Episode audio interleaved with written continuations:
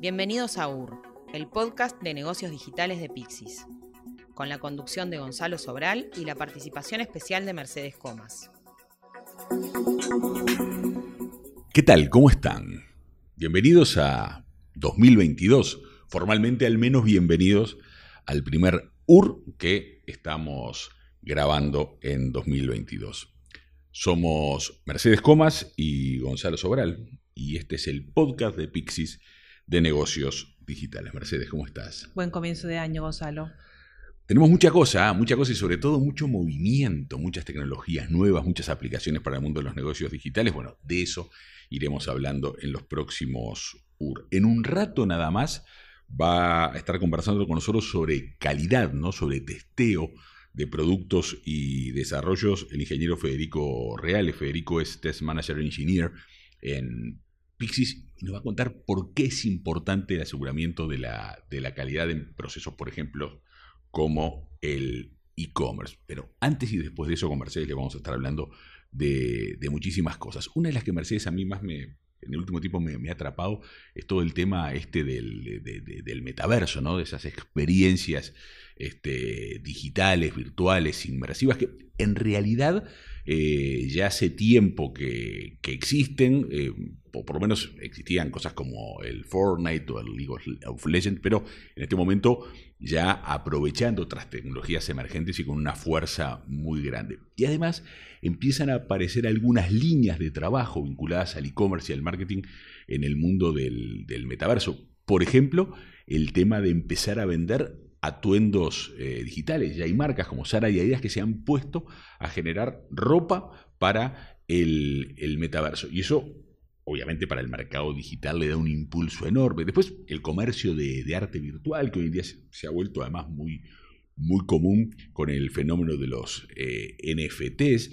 Eh, esto además dispara todavía más esa posibilidad que el e-commerce normalmente muestra, que es de venta absolutamente este, constante, ¿no? Empieza a crecer por otro canal, por un canal alternativo y quizás no, no pensado como es el, el, metaverso. Y bueno, por supuesto, esto que hablábamos del, arte, del arte virtual y los NFT le va a dar un impulso, un impulso realmente eh, muy grande. Porque además esto acompaña fenómenos como el de la compra, ¿no? Es, es, una compra que está cambiando, hoy en día estamos comprando más experiencias este, de compras, entonces precisamos cosas que nos hagan sentir casi que ir a la tienda, ¿no? Pero en este caso a la tienda virtual. Y obviamente esto dispara muy fuerte las posibilidades para las, para las marcas de mayor presencia con los desarrollos tecnológicos correspondientes y demás. Así que Mercedes, seguramente en los próximos empecemos a, hurgar en este mundo del, metaverso. Ahora te invito a escuchar a, a Fede Reale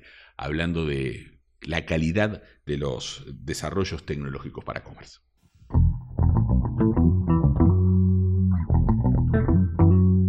Entrevista con Federico Reale.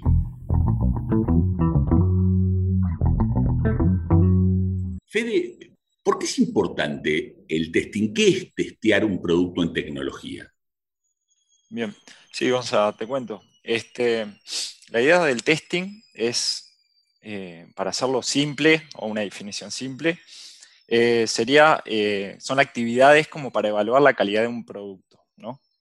O sea, es para evidenciar qué calidad tiene el producto en cierto momento y para después tomar acciones respecto a la calidad que se, se encuentra el mismo, ¿no?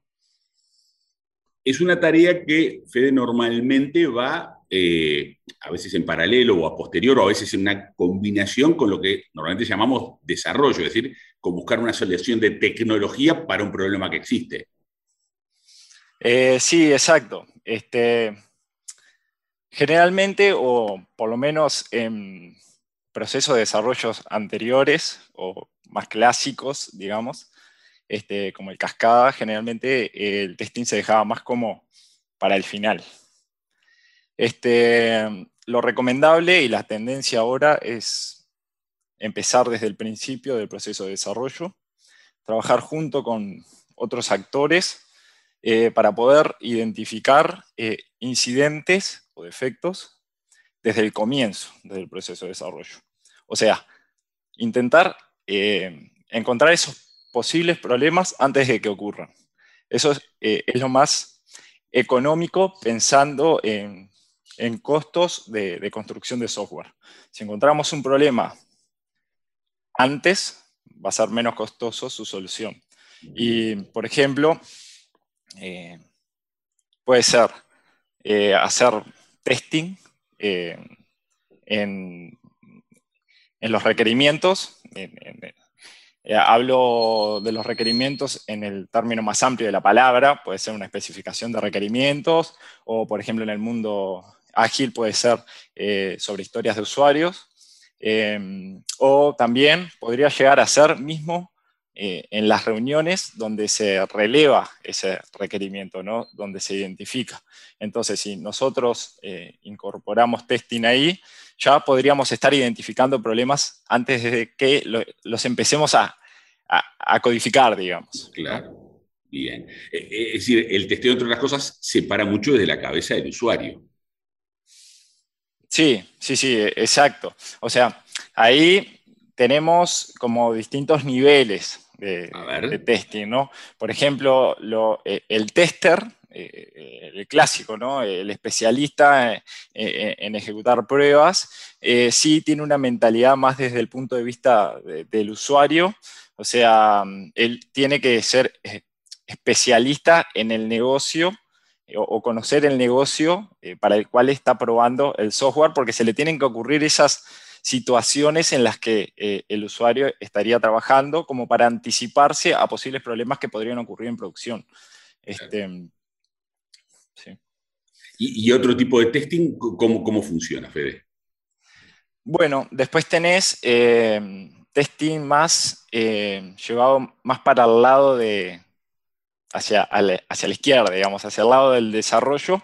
Entonces, tenés más como lo que se le conoce como pruebas unitarias, que son pruebas que se hacen en, la capa de, desarrollo, digamos, que son pruebas que el desarrollador implementa eh, para una porción del código, un módulo del código que él codificó, digamos. Esas son como las, las pruebas eh, que se hacen más técnicas eh, a una capa más baja de desarrollo. Después tenés otro tipo de pruebas, como son pruebas de integración, este, que ya son en una capa intermedia, donde eh, el desarrollador, por ejemplo, también podría probar cómo se comunica eh, o cómo se integra su código a la base de datos, a un servidor de correos, o también en cuanto a lo que son servicios web, se podría probar cómo se integran los sistemas, eh,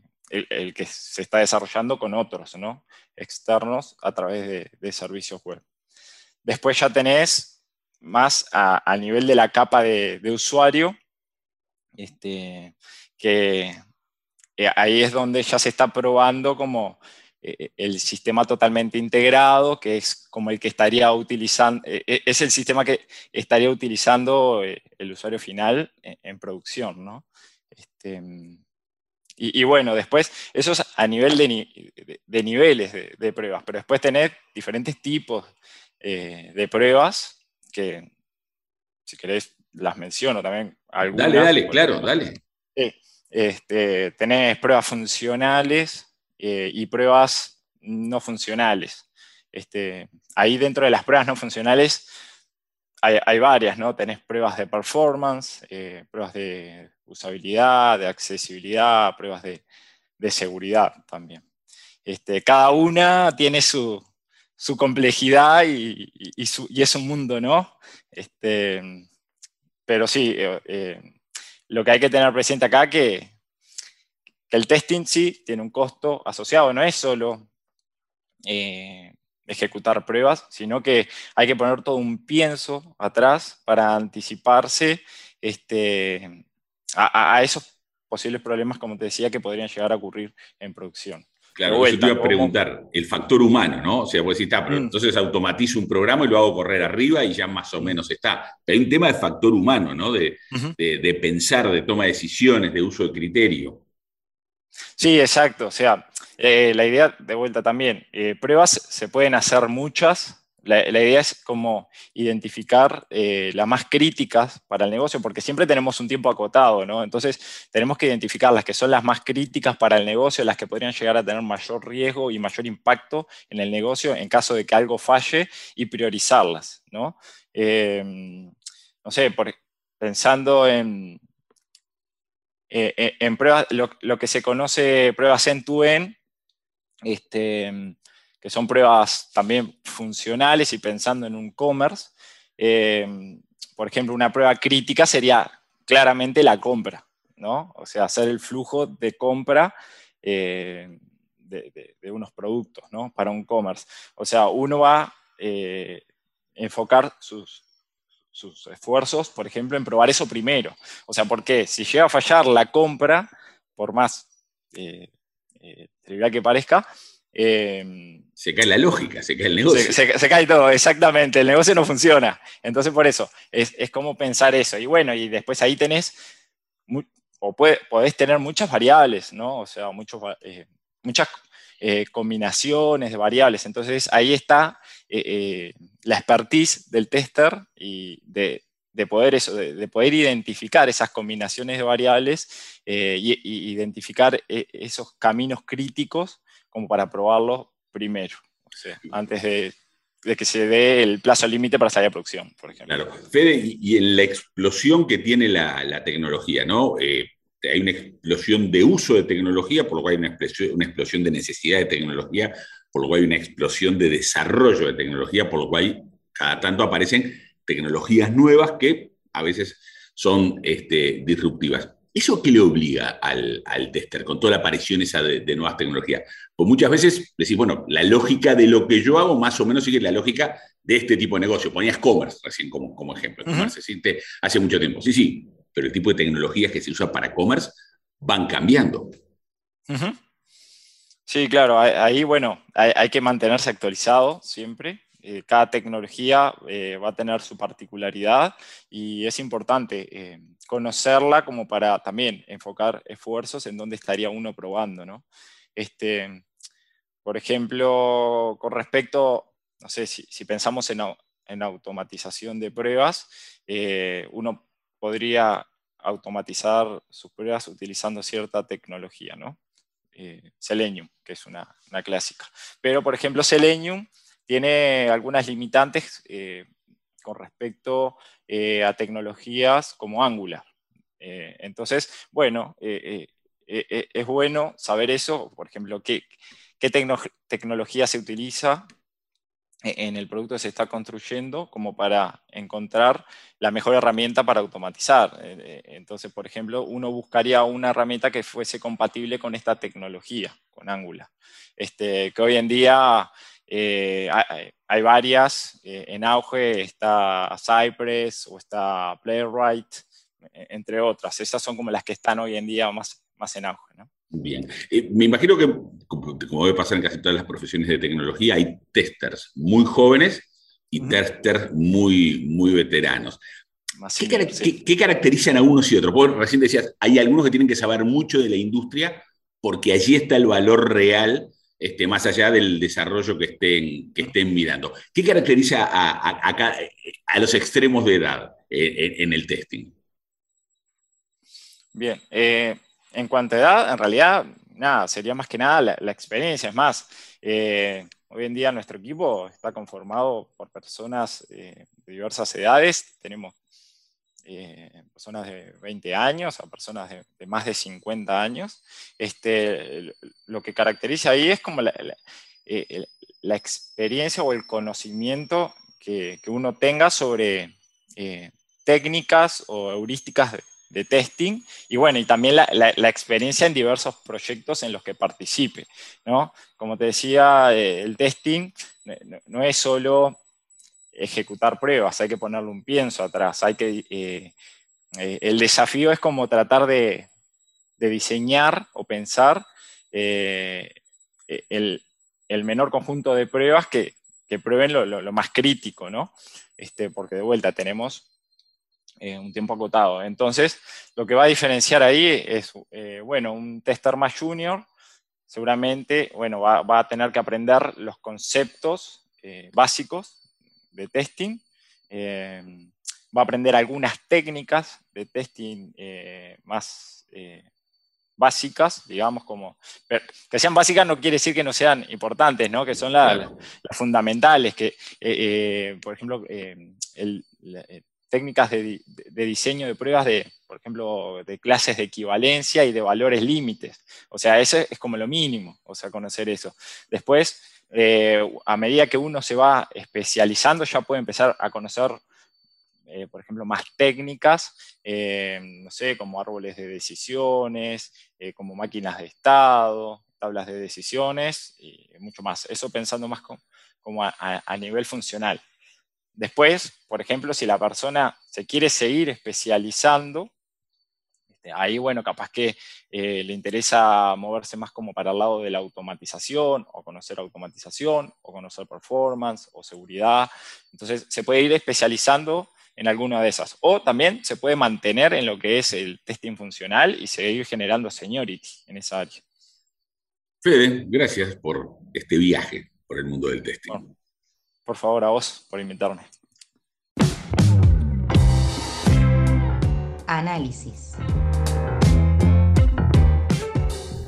Y hablando, Mercedes, del mundo del commerce, eh, hoy querés analizar un poco el mundo del, del social sellings, este, ese modelo de venta que, de alguna manera se, potencia. Porque en realidad, casi desde los orígenes de la civilización, comprar y vender han sido actividades eh, sociales, ¿no? Antes de las redes sociales, incluso las personas eh, muchas veces conversaban entre ellas, ¿no? De, de la calidad de, los productos, de las ofertas y la sugerencia. Hoy en día, con el uso de estos canales, de estas plataformas, esas conversaciones alcanzan escalas enormes. Y uno termina confiando para ir a comer a un lugar o para comprar algo en lo que un desconocido posteó en una de estas redes. Y el social selling aumenta las, las oportunidades de mejorar los resultados, tanto para vendedores como para, para compradores. Pero, Mercedes, si te digo, definime el social selling. Bueno, podemos definirlo como un modelo de venta eh, basado en la utilización de los medios sociales digitales.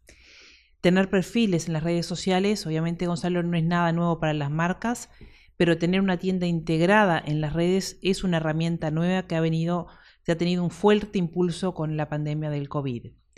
El objetivo es generar credibilidad y establecer relaciones emocionales con los clientes que faciliten alcanzar los objetivos comerciales potenciando la marca, la generación de leads y también avanzando en lo que es la relación con los consumidores. Ahora, Mercedes, social selling no es vender directamente en redes sociales, como mucha gente puede creer. No es vender en redes. Si se emplea correctamente, obviamente puede significar un, impulso en materializar lo que son las ventas online. Social selling es una estrategia de comercio centrada en ofrecer experiencias más personalizadas y fáciles a la hora de cerrar una compra. Esto se hace, por ejemplo, Gonzalo, eliminando etapas en ese proceso de, compra de un consumidor. El sistema se centra en el branding, en generar contenido de valor para potenciales eh, clientes y también para las relaciones entre las personas. Y gracias a esto es posible que aumente, por ejemplo, la cantidad de leads o la cantidad de clientes y a la vez se conozca mucho más sobre ellos, se seleccionen los canales más adecuados para captarlos se esté al tanto de lo que necesita el público objetivo y se le pueda brindar las mejores soluciones a sus problemas y necesidades. Sí, es verdad, eh, todo esto contribuirá a lo que es la optimización de las ventas y a la conservación de clientes potenciales porque se le estará ofreciendo un producto o un servicio que alguien, a alguien que realmente esté interesado en él. Los segmentos, Gonzalo, que naturalmente son más apropiados para el social selling, son los que se benefician de las relaciones más cercanas, conociendo los perfiles y los hábitos individuales de los consumidores, un ejemplo claro está en el segmento de la moda. Y Mercedes, ¿qué ventajas tiene este modelo de ventas? Bueno, muchas. Eh, la generación de leads es una de las principales eh, ventajas. Al brindarle al público objetivo un valor de contenido, eh, saber cuáles son sus puntos de dolor y poner a su disposición las soluciones a sus necesidades mediante redes sociales, se pueden atraer clientes potenciales. Vinculado a esto está el tema de tener una mayor visibilidad también. Dentro de las ventajas está el, contacto directo con el decisor de compra. Con las redes sociales es más sencillo, Gonzalo, encontrar el decisor y saber la forma en que prefiere que lo contacten. establecer una conversación directa sin intermediarios con ese potencial cliente. Social selling permite también obtener prestigio en los medios sociales, eh, obviamente si el producto o servicio es de calidad, los clientes lo sabrán valorar para difundirlo eh, con una, buena experiencia mediante sus opiniones, eh, comentarios o, recomendaciones. Otra ventaja son los bajos costos de inversión. las redes sociales cuentan con la ventaja de poder trabajarlas de manera orgánica de forma gratuita Está claro que, es posible hacer inversiones y de hecho en, muchos casos es necesario realizarlas, pero en comparación con otras actividades publicitarias que se hacen por fuera de Internet, las de social selling serán menos costosas y seguramente tendrán un, mayor alcance. Eh, finalmente, social selling, dentro de las ventajas, podemos señalar que permite negociaciones más rápidas, no se pierde tiempo necesariamente porque las conversaciones tienden a ir al punto concreto.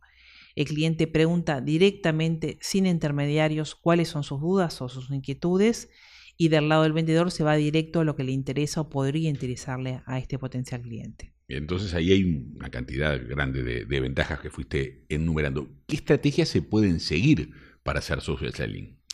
No basta con enviar oportunidades a los consumidores, hay que comunicar, escuchar, aprender, interactuar con, con ellos. Es necesario, Gonzalo, tener una buena planificación de las acciones, evolucionar y aprender con cada interacción para atraer a, estos potenciales clientes. Es útil también hacer evolucionar los segmentos de personas de acuerdo a los comportamientos que, se observen en, estos grupos. Por ejemplo, los grupos de clientes que no se pierden las promociones, eh, los grupos que están interesados en los lanzamientos y en la exclusividad, eh, grupos por preferencias de, tallas y estilos. Todos estos son, son segmentos que, tienen una estrategia en particular. La atención de postventa también es un elemento positivo, como por ejemplo mantener la comunicación para saber si los ítems son adecuados y si el cliente esté satisfecho. Otro elemento importante en lo que son las estrategias eh, es disponer de buenas herramientas y capacitar al equipo de, de vendedores que tiene la empresa cuando no se dispone de buenas herramientas, por ejemplo de CRM, de gestión y de cierre de pedidos, eh, los procesos de segmentación, comunicación y gestión de las acciones se vuelven más lentos e ineficientes, dejando de lado la gran ventaja competitiva del social selling, que es ganar participación en la mente y en el corazón de los consumidores a través de la fascinación y de la conveniencia. Este es un proceso que implica indudablemente la sensibilidad de las relaciones en el que es necesario ganarse la confianza de los consumidores para lograr su, compromiso. Mercedes, ¿y qué pasa con la elección de, las redes, ¿no? de las plataformas para el social selling? ¿Cuáles serían las más importantes o las más recomendables? La respuesta va a depender del producto, del servicio y obviamente a qué segmento de consumidores está, está dirigido eh, este producto o servicio en nuestra empresa. No es recomendable, esto ya es conocido, crear un perfil en cada red social solo por tener presencia en, las redes. Es necesario tener objetivos eh, claros para cada canal con el fin de mantener la relevancia y el buen servicio en nivel de, atención. Tener presencia en las redes sociales puede implicar desde páginas eh, de marcas en Facebook, Facebook, pasando por influencers en Instagram, en TikTok, en Twitter, hasta la interacción eh, entre consumidores y vendedores vía WhatsApp. Para el social selling, eh, las redes que promueven el comercio en vivo y las facilidades de pago son, son muy bienvenidas. Por ejemplo, WhatsApp eh, Pay es cada vez más popular y tiene mucho que ver con el tipo de relación cercana y personalizada que se quiere crear, con un checkout integrado en el catálogo o en el sitio web de la marca. ¿Podemos comentar, Mercedes, alguna de las particularidades de las distintas redes para social selling? Bueno, Facebook ha lanzado recursos como Facebook Shopping, Facebook Marketing e Instagram Shopping. Como parte de su sección de Facebook for Business, ha invertido en la creación de entornos de compra y en la participación de clientes, influencers y en marcas para las alianzas que son la esencia del concepto de, social selling se hicieron, eh, Gonzalo, tan populares para la estrategia de Facebook que las páginas de inicio de estas aplicaciones tienen ahora accesos directos que llevan a los usuarios directamente a, lo que son las páginas de compra. Si nos vamos a Instagram Shopping, eh, más allá de las páginas habituales de marcas y de productos, se permite que los influencers y las marcas pueden etiquetar el producto que anuncien, llevando a los clientes directamente a un enlace de compra. Las herramientas de inteligencia artificial en este caso son capaces de rastrear productos similares a partir de una única publicación. TikTok, por su parte, ha lanzado herramientas globales de venta social que incluyen tanto anuncios dinámicos como técnicas de compras en vivo para las marcas para que las marcas las disfruten. Su servicio completo incluye la integración directa, en la que todo, desde cargar la, productos eh, eh, la carga de productos hasta el punto de compra, el envío, el fulfillment, se pueden hacer dentro de la misma aplicación y también permite la integración con partners a través de una plataforma de comercios de terceros. En resumen, entonces. Bueno, en resumen, al igual que la mayoría de las tendencias del e-commerce, el social sharing tiene ventajas y desafíos. No se tratan, como decíamos, de agregar un solo canal, un canal adicional para la marca, sino en uno que es más complejo, que implica aspectos como el proceso de venta, el marketing, la atención al cliente, la exposición de los productos los enlaces de conexión entre otros múltiples aspectos involucrados. Vale igualmente, Gonzalo, evaluar esta estrategia, ya que todo indicaría que será una de las mayores tendencias globales del e-commerce en los próximos años. Buenos apuntes allí, Mercedes. Momento de ir cerrando este UR. ¿Nos reencontramos? Nos reencontramos en la próxima.